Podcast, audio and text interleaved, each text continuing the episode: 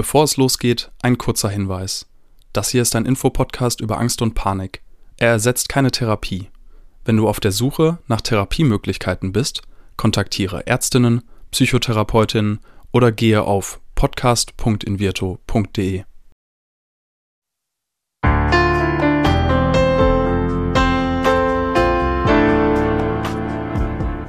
Herzlich willkommen bei Keine Panik, dem Angstpodcast von Invirto.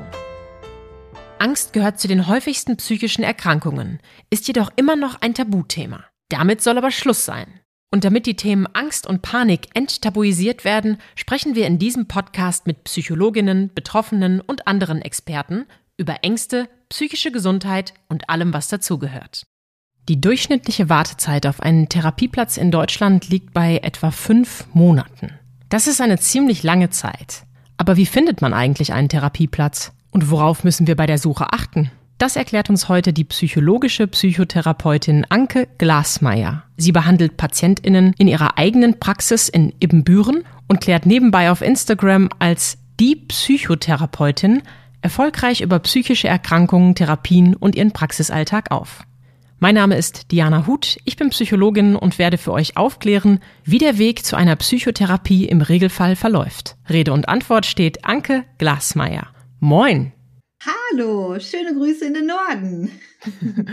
ja, schöne Grüße ins äh, Münsterland, da ähm, sprichst du heute her. Und es soll heute darum gehen, wie man eigentlich an so einen sehr begehrten Psychotherapieplatz bekommt. Wie ist da so der Prozess? Und normalerweise würde ich ja jetzt anfangen und sagen, äh, vielleicht zum Arzt meines Vertrauens, in vielen Fällen wahrscheinlich der Hausarzt. Es geht mir nicht gut und der schreibt mir dann vielleicht eine Überweisung oder ich suche vielleicht direkt nach TherapeutInnen. Was würdest du raten? Da hast du schon äh, eine ganz gute Vorstellung. Also zum einen kann ich tatsächlich zum Hausarzt, zur Hausärztin gehen und äh, mit dem oder der drüber sprechen, mir geht's nicht gut, ähm, ich habe irgendwie das Bedürfnis, über meine Probleme zu sprechen und der kann einem eine Überweisung schreiben. Eine Überweisung braucht man tatsächlich aber nicht, um mhm. zu PsychotherapeutInnen zu gehen. Also ähm, das ist gar nicht nötig. Ich kann mich also selber auf die Suche begeben. Ich kann selber bei PsychotherapeutInnen anrufen und um einen Termin beten. Aber meistens bekommt man da dann auch nur zu hören, ja, die Warteliste ist voll oder mhm. geschlossen und man ist vollkommen ausgebucht. Also sehr, sehr frustrierend erstmal. Das ist ja auch ein ganz wichtiger Punkt, denn wie so oft, wenn wir vielleicht auch physische Schmerzen haben, halten wir ja total gerne aus, bis es wirklich gar nicht mehr geht. Und darum wäre für mich die Frage, wann kann ich denn als betroffener Mensch eigentlich die Suche starten? Also wann ist der richtige Zeitpunkt, um sich um einen Therapieplatz zu kümmern? Also eigentlich müsste man sagen, äh, damit man einen Therapieplatz bekommt, wenn es einem wirklich schlecht geht, müsste man schon, bevor es einem minimal schlecht geht, sich schon um einen Therapieplatz kümmern. Also so prophylaktisch. ähm, das, das macht man ja natürlich meistens nicht. Also wann wäre dann der richtige Zeitpunkt? Dann, wenn ich merke, dass ich allein nicht mehr zurechtkomme oder auch wenn Freunde, Familie mir schon mal empfohlen haben, äh, eine Therapie zu beginnen oder wenn man auch selber so das erste Mal drüber nachdenkt, oh, jetzt könnte ich ganz gut mit einer Fachperson drüber sprechen, dann nicht zu denken, ach ja, ähm, das wird wieder oder dann kommen auch wieder Phasen, in denen es einem besser geht, sondern sich dann direkt Hilfe zu suchen, weil die Hilfe bekommt man dann in der Regel nicht direkt, sondern durchschnittlich wartet man, glaube ich, 19 Wochen auf einen Therapieplatz. Und ähm, da ist es so besser zu früh als zu spät, sich auch auf Wartelisten setzen zu lassen. Und notfalls, wenn man merkt, oh, es geht mir wieder gut, dann kann man den Termin ja auch absagen. Und da halt auch der Tipp, wirklich absagen, weil sonst ist das für PsychotherapeutInnen mhm. auch total frustrierend und äh, die ähm, führen dann manchmal auch gar keine Warteliste mehr, weil äh, die Leute dann einfach auch gar nicht kommen. So, ne? Mhm. Also da ähm, kann man ganz gut prophylaktisch sich schon mal dann wirklich auf die Liste setzen lassen und wenn es dann nicht benötigt wird oder man dann äh, zu einem Gespräch dort war und dann festgestellt wird, ja, es liegt keine Diagnose vor, ähm, weil die muss halt vorliegen, damit äh, die gesetzlichen Krankenkassen oder auch die privaten Krankenkassen eine Psychotherapie bezahlen, ja, dann, dann ist doch gut, mhm. so ungefähr. Dann hat man ja nichts verloren, so, ne? Und ich finde, es ist nicht nur der oder dem Psychotherapeutin gegenüber unfair, sondern auch all den anderen Menschen, die ja warten, weil die könnten ja diese Zeit eigentlich nutzen und für die wäre es vielleicht ein ganz großes Geschenk zu dem Zeitpunkt. Richtig. Jetzt ist mein Abschluss in klinischer Psychologie im Studium schon relativ lange her und ich weiß, dass sich was verändert hat. Es gab nämlich so eine Änderung, die besagt, dass ihr als Psychotherapeuten eine sogenannte Notfallsprechstunde anbieten müsst. Was genau ist das und was hat das bewirkt? Ja, also ich glaube, das war 2017, als äh, Jens Spahn die psychotherapeutische Sprechstunde eingeführt hat. Mhm. Die ist für jeden Patienten, also da sprechen wir jetzt wirklich von den gesetzlich Versicherten, bei den privaten Krankenkassen ist das anders. Also für PatientInnen, die eine Psychotherapie äh, beginnen möchten, ist es Pflicht, vorher in eine psychotherapeutische Sprechstunde zu gehen. In dieser Stunde wird rausgefunden und da wird geguckt, liegt eine psychische Diagnose vor, die behandlungsbedürftig ist. Und ähm, ist da ambulante Psychotherapie das richtige Mittel? Weil ähm, es kann ja auch sein, dass es erstmal stationär, äh, dass es einem so schlecht geht, dass es ambulant gar nicht möglich ist. In dieser Stunde wird dann so ein bisschen Anamnese betrieben, die Symptome werden besprochen dann bekommt man danach ein, ein Formular mit, wo dann dran zum Beispiel draufsteht, äh, dass Psychotherapie indiziert ist und ähm, man kann da auch noch so einen Dringlichkeitscode ähm, vermerken, dass es halt ganz, ganz dringend ist und dann kann man mhm. sich auch eine Akuttherapie vermitteln lassen. Aber ähm, was da, glaube ich, wichtig ist, diesen Sprechstundentermin kann ich selber machen. Den kann ich mir selber bei einem Psychotherapeuten oder einer Therapeutin holen oder den kann ich mir halt auch vermitteln lassen. Mhm. Und hilft das jetzt mehr, als dass ich zum Beispiel in eine Ambulanz gehe? Weil das gibt es ja schon lange, dass ich einfach in ein Krankenhaus, ein psychiatrisches Krankenhaus gehe, da rein ähm, komme und sage, mir geht es gerade so schlecht, ich weiß nicht weiter, können Sie mir einmal kurz helfen? Denn wenn ich es richtig in Erinnerung habe, dann wird da prinzipiell nichts anderes gemacht, als auch eine Diagnostik oder mal zu schauen, wie geht's der Person und wie dringend müssen wir was tun und wo kann die Person was tun? Ja, da, da hast du vollkommen recht. Das ist äh, recht ähnlich. Ich glaube, die Intention war so ein bisschen, um, also als das eingeführt wurde, auch so ein bisschen auszusieben, äh, zu gucken, mhm. äh, sind wirklich alle, äh, die jetzt auf den Wartelisten sitzen etc. oder äh, denken, sie äh, benötigen Psychotherapie, sind die wirklich auch in der Psychotherapie richtig? Und an sich ist es ja ganz gut auch, dass man, ähm, wenn man sich auch so einen Termin äh, vermitteln lässt, innerhalb von vier Wochen so einen Sprechstundentermin bekommt, um schon mal so eine erste Anlaufstelle zu bekommen, weil sonst hat es meistens ewig lange gedauert. Sonst waren PsychotherapeutInnen manchmal auch telefonisch gar nicht mhm. erreichbar. Jetzt ist es so, wir müssen 100 beziehungsweise 200 Minuten in der Woche telefonisch auch erreichbar sein. Also das ist für PatientInnen erstmal schon mal ganz gut. Was halt frustrierend ist, dass nach dieser Sprechstunde meistens erstmal nichts kommt, weil mhm. äh, dadurch, dass wir jetzt auch verpflichtend diese Sprechstunde anbieten müssen, je nachdem, ob man einen ganzen oder halben Sitz hat, ähm, ist es halt auch so, dass diese Zeit halt für die normale Psychotherapie wegfällt. Ne? Klar, und ich wollte gerade schon sagen, also großes Lob an euch, dass ihr euch da die Zeit nehmt, euch auf so viele unterschiedliche Menschen dann zwischendrin noch einzulassen. Wenn ich jetzt aber die, das Ja bekommen habe, also äh, es sollte tatsächlich eine Psychotherapie stattfinden, dann hast du gerade schon gesagt, muss ich erstmal warten. Wie, wie komme ich denn dann genau an den ersten Termin? Also entweder rufe ich selber bei PsychotherapeutInnen in der Praxis an und ähm, frage nach einem äh, Sprechstundentermin. Ich kann aber auch zum Beispiel bei der Terminservicestelle anrufen unter 116 117. Die ähm, schaltet einen dann automatisch zu der Terminservicestelle im eigenen Bundesland weiter und dort gibt man dann seine Daten an und die vermitteln einem dann einen Sprechstundentermin. Den bekommt man innerhalb von einer Woche vermittelt und der Termin findet dann innerhalb von vier Wochen statt. Klingt erstmal total toll. Allerdings ist es halt so, dass man häufig auch weiterfahren muss hm. und dass, ähm, dass man da auch nicht sagen kann, ja, ich möchte jetzt vormittags oder nachmittags, sondern ähm, da hat man keinen Einfluss drauf. Ne? Das ist manchmal sehr frustrierend und häufig, das erlebe ich, wenn ich äh, solche PatientInnen auch zur Sprechstunde sehe, dass die total schockiert sind, wenn ich dann sage, ja, sie haben jetzt hier einen einmaligen Termin bei mir und dann sehen wir uns nicht wieder, weil ich komplett ausgebucht bin, weil die haben mhm. dann häufig die Hoffnung und das wird von den Terminservicestellen leider auch nicht gut kommuniziert, dass es ein einmaliges Gespräch ist, so, ne? Mhm. Also das ist eine Möglichkeit. Dann kann ich auch bei den Krankenkassen nachfragen, ob die ähm, Listen mit PsychotherapeutInnen aus der Region haben.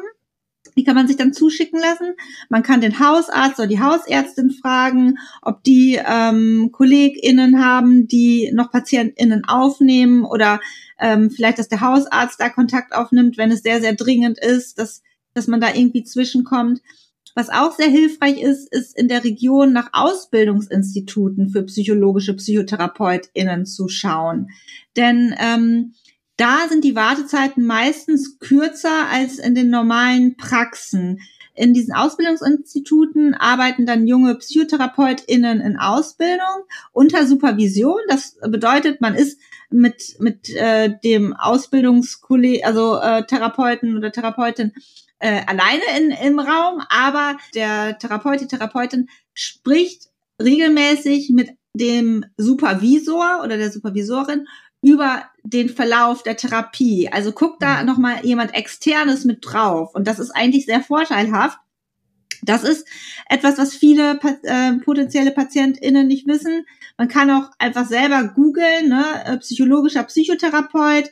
Man kann bei den kassenärztlichen Vereinigungen auf der Homepage gucken. Man kann bei therapie.de schauen oder auch zum Beispiel äh, der DPTV ähm, hat auch ähm, eine gute ähm, Therapieplatzsuche. Das musst du kurz erklären. Was ist das nochmal? Der DPTV ist die Deutsche Psychologenvereinigung. Das ist ein Berufsverband ähm, von äh, PsychotherapeutInnen und die haben zum Beispiel auch eine gute Therapieplatzsuche, also wo man dann nach TherapeutInnen suchen kann. Mhm. Und das ist deshalb ja auch so wichtig. Also das Erste, was ich nochmal festhalten und betonen möchte, die Sprechstunde ist eine einmalige Gelegenheit, sozusagen zu schauen, gemeinsam mit einem Psychotherapeuten, einer Psychotherapeutin, was liegt hier vor, wie schnell und dringlich sollte ich etwas tun. Und dann wird es aber nach aller Voraussicht nicht dieselbe Person sein können, mit der dann die Therapie begonnen wird. Jetzt ist es aber doch so wichtig, mit wem ich meine Therapie mache, weil die Chemie muss doch stimmen. Und wir wissen doch aus Studien, dass die Beziehung zwischen Arzt und Patientin und Psychotherapeutin und Patientin ganz besonders entscheidend für den Behandlungserfolg sind. Wie kriegen wir das jetzt zusammen und was bedeutet das auch für meine Therapeutinnensuche? Es ist nicht ausgeschlossen, dass man bei dem oder der Therapeutin dann auch äh, einen Therapieplatz bekommt, wenn man sich dort zum Beispiel auf die Warteliste setzen lässt. Aber es ist schon so, dass das erstmal frustrierend ist mhm. für äh, PatientInnen. Wenn man jetzt so gar nicht mit dem oder der Therapeutin äh, zurechtkommt, dann sollte man natürlich weitersuchen. Aber manchmal muss es auch gar nicht so sein, dass man sich super, super wohl fühlt, sondern dass man da eine gute Arbeitsbeziehung aufbauen kann, dass man sich gegenseitig vertraut, dass man sich halbwegs wohlfühlt. Das muss jetzt nicht so äh, das Paradies da sein, sondern ähm, es geht eher so um eine gute, funktionierende Arbeitsbeziehung. Ne? Ja, und ich glaube, es sind ja ganz oft unsere eigenen Hürden, die wir haben und die wir dann vielleicht sogar rausarbeiten können in der Beziehung mit unserem Gegenüber wir haben von der Sprechstunde gesprochen und wir bewerben uns jetzt bei verschiedenen Menschen, indem wir uns auf die Warteliste setzen. Ich würde ja sogar sagen, als aus Mensch und vielleicht auch Patientin-Sicht, vielleicht mal auf zwei, drei Wartelisten setzen und dann schauen, welcher als erste was wird. Wie siehst du das als Therapeutin?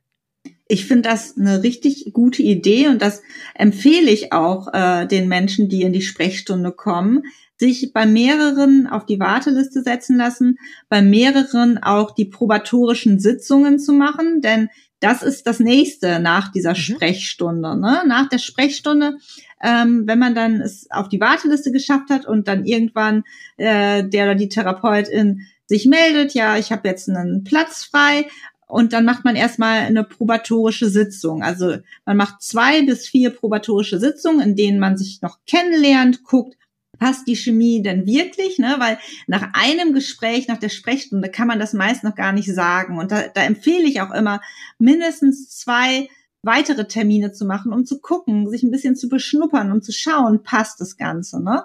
Und dann wird halt in diesen probatorischen Sitzungen nochmal ausführlich eine Diagnostik gemacht, da wird eine Anamnese gemacht, also die Lebensgeschichte erfragt, es werden zusammen Therapieziele erarbeitet und auch die Therapie geplant. Und ähm, da sollte man sich auf jeden Fall, wenn man die Möglichkeit hat, bei mehreren auf die Warteliste setzen lassen und bei mehreren auch die probatorischen Sitzungen machen. Das schließt sich nicht aus. Also da sagt die Krankenkasse nicht, nee, Sie waren schon bei Therapeut A, dann können Sie jetzt nicht bei Therapeutin B auch noch die probatorischen Sitzungen machen. Was man nicht machen kann, ist bei zwei Therapeuten gleichzeitig die Therapie zu machen. Aber die probatorischen Sitzungen, also diese Kennenlernsitzungen, die kann man auch bei mehreren TherapeutInnen machen. Mhm. Ich würde gerne kurz noch mal einhaken bei dem Thema Anamnese und Lebensgeschichte erzählen. Du bist ja jetzt Verhaltenstherapeutin. Mhm. Das heißt, du vertrittst eben auch diesen Ansatz, der bei uns ja auch oft eine Rolle spielt, weil wir einfach wissen, dass gerade bei Angststörungen die Verhaltenstherapie sehr, sehr effizient und wirksam ist. Ich kenne es auch, dass es bei anderen Ansätzen gar nicht so intensiv mit Fragebögen äh, zugange geht, sondern eher die Menschen erzählen. Also ich möchte noch mal die alle abholen, die jetzt vielleicht sitzen und sagen, Hä, das haben wir gar nicht gemacht. Das kann ja auch passieren. Ähm, was wir vielleicht auch noch mal unterscheiden sollten, wenn wir die Sprechstunde ähm, nicht bei derselben Person gemacht haben, die dann mit uns in die probatorischen Sitzungen geht, dann habe ich doch sowas wie ein Erstgespräch noch einmal. Oder denke ich jetzt falsch herum? Ja, ja, auf jeden Fall, weil ähm, die oder der neue Therapeutin, die weiß ja noch nicht, was man in der mhm. Sprechstunde äh, erzählt hat. Und das ist halt auch so das, was ich so ein bisschen kritisch an dieser Sprechstunde sehe, dass man dann äh, mal von A nach B tingelt, vielen Menschen äh, seine Lebensgeschichte erzählen muss, was ähm, für PatientInnen ja auch belastend sein kann. Ne? Aber die Anamnese, die Lebensgeschichte ist jetzt auch nicht unbedingt immer nur, dass man Fragebögen ausfüllt oder ähm, es nur erzählt, sondern meistens ist es auch so eine Kombination. Ich gebe halt zum Beispiel immer einen recht ausführlichen Fragebogen mit, aber den bespreche ich dann auch nochmal mit den PatientInnen in der Sitzung, mhm. um da auch nochmal äh, Rückfragen zu halten etc. Aber dafür sind halt so diese zwei bis vier probatorischen Sitzungen da, um sich wirklich mal kennenzulernen, um das Problem so ein bisschen zu erarbeiten. Ne? Und was ich ganz neu gelernt habe, ist, dass, und das hast du gerade angedeutet, das gilt jetzt noch nicht bei den Krankenkassen als Therapie, richtig? Genau. Also die Sprechstunden und die probatorischen Sitzungen, die gehören noch nicht zur Therapie. Äh, was zur Therapie gehört, sind dann entweder äh, die Akuttherapie, die, ähm, die Kurzzeittherapie oder auch die Langzeittherapie. Also die Kurzzeittherapie, das sind immer also die Kurzzeittherapie wird in zwei Teile eingeteilt, also in Kurzzeittherapie 1 und Kurzzeittherapie 2. Das sind jeweils zwölf Sitzungen, also eine gesamte Kurzzeittherapie geht dann maximal 24 Sitzungen. Und ähm, dann gibt es noch die Langzeittherapie, die dann im Anschluss an eine Kurzzeittherapie laufen kann und dann nochmal 36 Sitzungen sind. Oder die Langzeittherapie kann auch direkt nach den probatorischen Sitzungen laufen und ist dann 60 Stunden. Also es ist total kompliziert für PatientInnen, glaube ich, auch total ein, äh, ein Durcheinander. Aber darum müssen die sich auch gar nicht kümmern, sondern das, das nehmen alles die PsychotherapeutInnen in die Hand. Also da muss man sich nicht drum kümmern, sondern nach diesen probatorischen Sitzungen geht's dann in ein, meistens erstmal in eine Kurzzeittherapie und die kann dann möglicherweise, wenn dann immer noch Bedarf besteht, in eine Langzeittherapie umgewandelt werden. Mhm. Wie viel Unterstützung oder möglicherweise auch Gegenwind gibt es denn von den Krankenkassen bei diesem Prozess? Die Krankenkassen unterstützen je nach Krankenkasse, glaube ich, auch noch mal ein bisschen unterschiedlich. Ne? Also mhm. einige große Krankenkassen, die unterstützen sehr gut. Die haben dann auch noch alternative Angebote, um die Wartezeiten zu überbrücken. Die unterstützen, indem sie dann die Listen zuschicken. Oder es gibt auch Programme, wo die PatientInnen dann äh, erstmal bei einem äh, Therapeuten oder Therapeutin zu einem Termin in der Nähe vor Ort kommen und dann äh, zum Beispiel nur online die Therapie machen können. Da gibt es Angebote. Ähm, und da kann ich jetzt nicht pauschal sagen, dass die Krankenkassen gut oder schlecht unterstützen. Das ist, glaube ich, immer jeweils von der Krankenkasse ein bisschen abhängig. Dann gibt's noch den Fall, wir haben angefangen, es hat irgendwie ganz gut gepasst, wir arbeiten zusammen und vielleicht sogar erst in der Therapie merke ich dann, boah, Also irgendwie, ähm, ich bin homosexuell und ich kriege jetzt zwar kein, keine Diskriminierung, aber irgendwie matcht das hier nicht so. Also man hat vielleicht ein unangenehmes Gefühl und ich möchte jetzt mal die Professionalität von TherapeutInnen natürlich äh, vorne wegstellen. Da sollte hoffentlich niemand, der professionell arbeitet, wertend agieren. Nichtsdestotrotz gibt es manchmal Überschneidungen oder eben auch nicht. Was habe ich denn dann als Patientin für Möglichkeiten? Weil das ist ja vielleicht eine Sache, wo ich sage, nee, also mit dieser Dynamik möchte ich gar nicht umgehen. Äh, ich möchte jetzt eigentlich doch den Therapeuten, die Therapeutin wechseln. Geht das?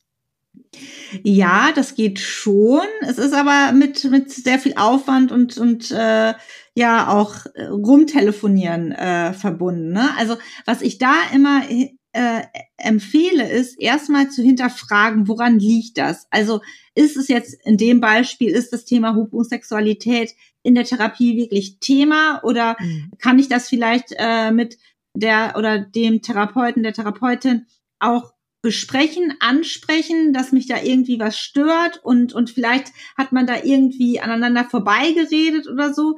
Das ist, glaube ich, ganz, ganz wichtig, sich da ja nicht direkt ins Schneckenhaus zurückzuziehen, sondern das Ganze zu bearbeiten, weil und das finde ich immer ganz faszinierend in der Therapie, wenn ich sowas auch dann mit PatientInnen bespreche, weil ich selber vielleicht auch merke, die ziehen sich zurück oder so. Dann, das ist meistens so ein, so ein Modus, so, ein, so, ein, so eine Strategie von denen, die die auch sonst im Alltag haben. Und in der mhm. Therapie können sie da die neue Therapieerfahrung machen, so eine neue Beziehungserfahrung auch, dass wenn ich das anspreche, dann kann man dieses Problem lösen und dann dennoch weiter zusammenarbeiten. Ne?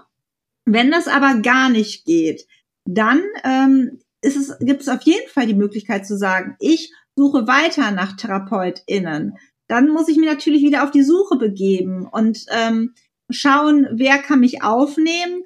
Und dann ist es aber in der Regel auch meistens möglich, dass die restlichen bewilligten Stunden, die man hat, von einem neuen Therapeuten auch übernommen werden können. Da mhm. ruft der neue Therapeut, Therapeutin bei der Krankenkasse an, äh, schildert das Ganze und meistens, so habe ich das auch erlebt, wenn ich äh, mal äh, PatientInnen übernehme, ähm, da übernehmen äh, die Krankenkassen ganz einfach die Stunden und das ist dann auch sehr problemlos, weil die natürlich auch wissen, ähm, dass Psychotherapie hilfreich ist und die äh, sonst irgendwie langfristig viel mehr Kosten haben, wenn die PatientInnen da total äh, abschmieren in Anführungsstrichen und dann zum Beispiel nochmal in eine Klinik müssen. Das ist ja viel, viel teurer als eine ambulante Psychotherapie.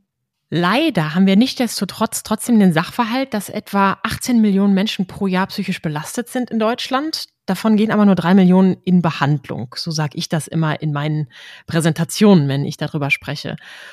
Und ein Grund dafür sind eben auch Punkte wie die Nachteile, die man haben könnte. Wenn ich eine Psychotherapie mache, komme ich erstmal nicht mehr in eine private Krankenversicherung. Werde ich vielleicht nicht verbeamtet oder bekomme plötzlich keine Berufsunfähigkeitsversicherung. Ich sage gerne transparent, in meiner Therapie hat meine Therapeutin mir das vorneweg gesagt und ich konnte noch schnell eine Berufsunfähigkeitsversicherung abschließen. Und jetzt habe ich sie zum Glück und habe den Nachteil nicht mehr. Ähm, was gibt es für Dinge, die Menschen noch beachten sollten und äh, ist das überhaupt was, was, worauf du hinweisen darfst? Ja, da weise ich in der Regel auch immer drauf hin, weil das ist vor allen Dingen bei jungen PatientInnen ganz wichtig, ne? dass die sich vorher, äh, wie, wie, wie du schon sagst, auch vielleicht nochmal eine Berufsunfähigkeitsversicherung abschließen oder bei PatientInnen, die sagen, ich möchte gerne Lehramt studieren, ich möchte zur Polizei etc. Da rate ich dann tatsächlich auch eher, wenn die Möglichkeit besteht, die Psychotherapie selber zu zahlen. Das kann nicht mhm. jeder. Und mhm. äh, ich finde das tatsächlich persönlich auch ein Unding, dass so etwas zum Nachteil ähm, ausgelegt werden kann. Da ändert sich immer äh, momentan auch immer wieder ganz viel. Und ich höre auch immer wieder, dass das tatsächlich dann, wenn es um die Verbeamtung geht, davon abhängt, wie auch der Gutachter drauf ist. So, ähm, aber ich erlebe es halt auch häufig, dass die Menschen super lange warten, sich irgendwie über Wasser halten und dann äh, nach der Verbeamtung erstmal total in das Loch fallen. Ich hatte auch schon LehrerInnen, die wirklich bis zur Verbeamtung sich äh, ja über Wasser gehalten haben und danach erstmal fast ein Jahr lang äh, krankgeschrieben waren, weil sie nicht mehr konnten und, und in der Therapie so viel aufarbeiten mussten, um dann überhaupt wieder berufsfähig zu sein. Das hätte man alles vermeiden können, wenn schon frühzeitig auch im Referendariat oder so so professionelle Unterstützung da gewesen wäre. Aber da sprichst du ganz wichtige Dinge an, die Verbeamtung, die private Krankenkasse und halt auch die Berufsunfähigkeitsversicherung sind Dinge, die zum Nachteil sein könnten. Ja, und die leider vorher viel zu wenig ähm, Beachtung finden. Ja. Gibt es etwas, was noch keine Beachtung findet oder abschließend etwas, was du noch unseren HörerInnen mitteilen möchtest in Bezug auf die Suche nach einem Therapieplatz? Also was wichtig ist, ist, wenn man sich auf die Suche begibt, nach einem Therapeuten, einer Therapeutin zu suchen, die auch psychologischer Psychotherapeut ist und äh, eine Approbation hat und auch einen Kassensitz. Denn sonst ähm, hat man, haben die TherapeutInnen dann nur eine Privatpraxis und dann wird es schwierig, das mit den gesetzlichen Krankenkassen abrechnen zu können. Das geht auch, das ist das Kostenerstattungsverfahren. Das wurde aber in den letzten Jahren sehr weit zurückgeschraubt und äh, es ist sehr frustrierend. Und da eher zu gucken, ist es äh, eine Therapeutin, ein Therapeut mit Kassensitz? Und was ich ganz wichtig finde, ist nicht aufzugeben, sich immer wieder weiter aufzuraffen, Menschen anzurufen, wenn einem das Anrufen schwerfällt. Leider haben nicht alle TherapeutInnen eine E-Mail-Adresse, aber da auch zu schauen, ne?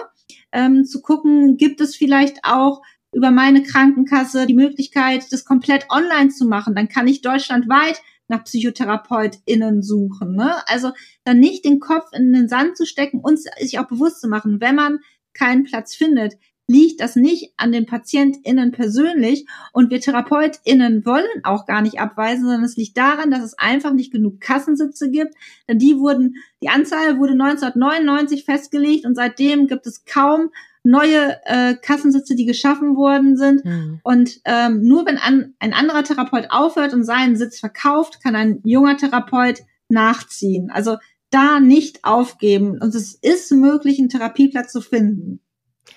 Anke Glasmeier ist psychologische Psychotherapeutin mit Kassensitz. Genau, seit letztem Jahr. Herzlichen Glückwunsch für Danke. diese Errungenschaft, die wir gerade gelernt haben.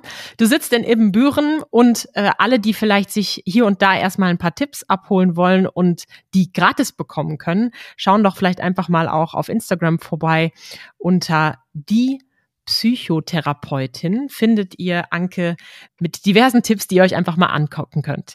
Ich danke dir ganz herzlich für all deine Tipps hier heute im Podcast äh, und wünsche dir einen guten Start ins neue Jahr, denn wir haben ja gerade erst begonnen. Anke Glasmeier. Vielen Dank. Dieser Podcast wird präsentiert von Invirto, der Therapie gegen Angst. Wenn auch du oder jemand aus deinem Umfeld unter Ängsten leidet, dann kann die Invirto-Therapie eine mögliche Hilfe sein. Erfahre unter invirtu.de mehr über die erste vollständig digitale Therapie gegen Angst. Wenn euch die Folge gefallen hat, abonniert unseren Podcast und seid auch das nächste Mal wieder dabei, wenn es heißt Keine Panik, der Angst-Podcast.